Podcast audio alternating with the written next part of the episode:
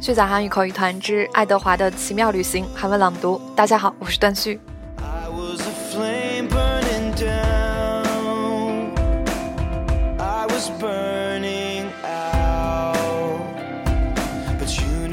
昨天我们讲到，爱德华和布戴斯两个人在离开了原来伤心的那个家之后，选择到街边卖艺。爱德华呢就被绑在绳子上。跟着布莱斯口琴的伴奏在跳舞，但是爱德华心里非常的难过，因为他知道他并不是为了他爱的人而跳，而是为了那些街上素不相识的人。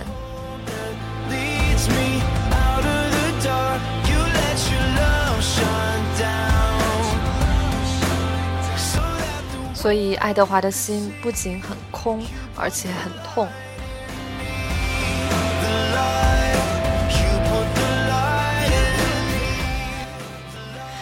正当爱德华和布莱斯两个人在进行非常痛苦的表演的时候呢，爱德华就突然间看到了泰利格丽娜海莫尼，也就是最最初把爱德华制造出来的这个啊小女孩艾比琳的奶奶。爱德华就很想让这个奶奶从人群当中走过来，发现自己，并且说：“请你看看我，请你看看我，我已经学会了怎么样去爱。”那是一个非常痛苦的过程，我的心很痛，请你帮帮我。奶奶到底有没有帮助爱德华呢？我们接着听后面的内容。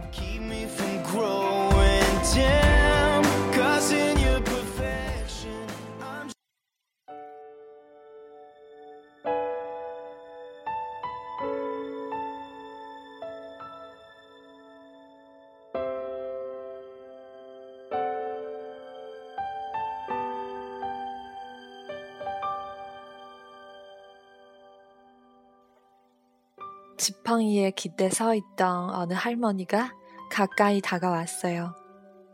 그리고 깊고 검은 눈으로 에드워드를 바라보았죠. 팔리 그리나 할머니? 에드워드가 춤추며 생각했어요. 할머니가 고개를 끄덕였어요. 에드워드가 속으로 말했어요. 날 보세요. 에드워드의 팔다리가 움직였어요. 날 보세요. 할머니가 소원을 빌었잖아요. 난 사랑하는 법을 배웠어요.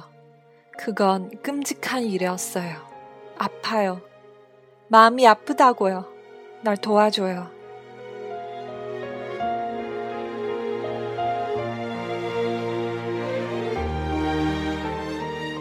할머니가 돌아섰더니 절뚝거리며 걸어갔어요. 에드워드가 속으로 외쳤어요. 돌아와요. 내 아픈 마음을 고쳐줘요.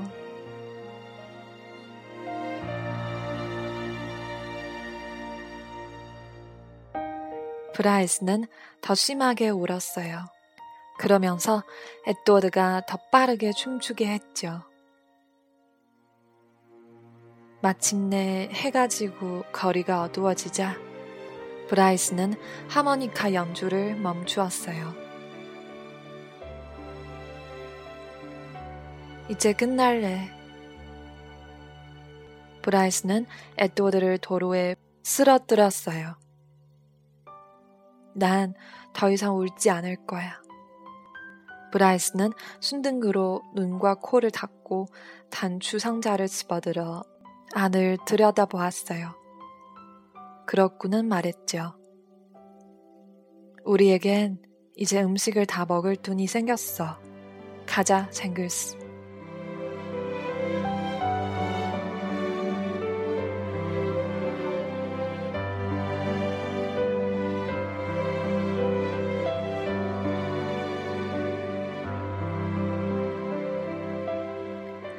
식당 이름은 닐스였어요.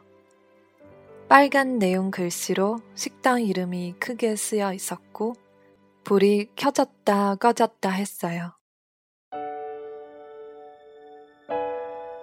식당 안은 따뜻하고 밝았으며, 닭튀김과 구운 빵과 커피 냄새가 났어요.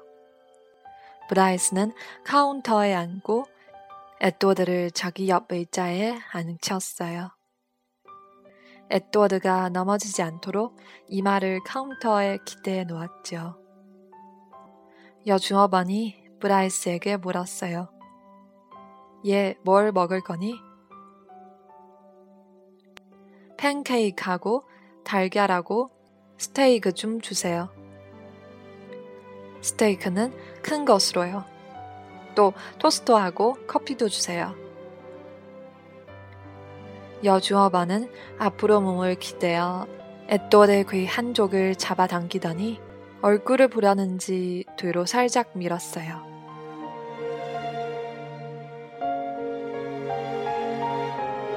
그러고는 브라이스에게 물었죠. 이게 네 토끼야? 네, 이제 제 거예요. 전에는 동생 거였는데. 브라이스는 순둥그로 코를 닫고 말을 이었어요. 우리는 거리 공연을 해요. 나하고 얘하고. 그래? 여주어버는 가슴에 이름표를 달고 있었어요. 이름은 말린이었죠. 말린은 에또의 얼굴을 본 후 그를 놓아주었고 에또드는 다시 얼굴을 카운터에 댄 채 앞으로 기울어졌어요. 에또드는 속으로 생각했어요. 말린, 어서 날 밀어버려. 마음대로 해. 무슨 상관이 있겠어. 난 이미 부서졌어. 부서졌다고.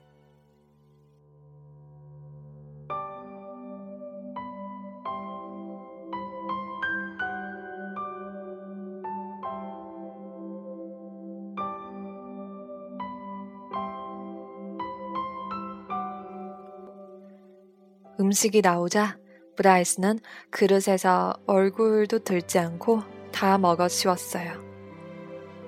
말린이 그릇을 지우며 말했죠. 너 몹시 배가 고팠나 보구나. 고연이 힘든가 봐. 네. 말린이 커피잔 아래에 계산서를 끼워 주었어요. 브라이스는 계산서를 집어 들더니 고개를 흔들었어요. 그러고는 에드워드에게 말했어요. 돈이 부족해. 말린이 돌아와서 커피를 다시 채워줄 때 브라이스가 말했어요. 돈이 부족해요. 뭐라고? 설탕이 부족해? 아니요. 돈이 부족하다고요. 말리는 커피를 따르다 말고 브라이스를 바라보았어요. 그 문제는 니라고 이야기해 봐야겠다. 알고 보니 닐은 식당 주인이자 요리사였어요. 몸집이 크고 머리가 빨갛고 얼굴이 복은 사람이었는데 한 손에 주걱을 들고 부엌에서 나왔죠. 일이 브라이스에게 말했어요. 넌 배고픈 상태로 여기에 왔지. 그렇지. 네. 브라이스는 순둥그로 코를 닦았어요. 그리고 네가 음식을 주문해서 내가 음식을 만들고 말린이 그걸 너에게 가져다 주었어. 맞지? 그런 것 같아요. 그런 것 같다고? 닐이 주걱을 꽝 하고 카운터 위에 내려놓았어요. 브라이스는 펄쩍 뛰어 올랐죠. 네, 아, 아니요. 내가 요리를 했어. 널 위해서. 네. 브라이스는 대답하면서 의자에 앉아 있던 에드워드를 꼭 끌어 안았어요. 식당에 있는 모든 사람들이 식사를 멈추고 소년과 토끼와 니를 바라보았죠. 말리만이 딴 데를 보고 있었어요.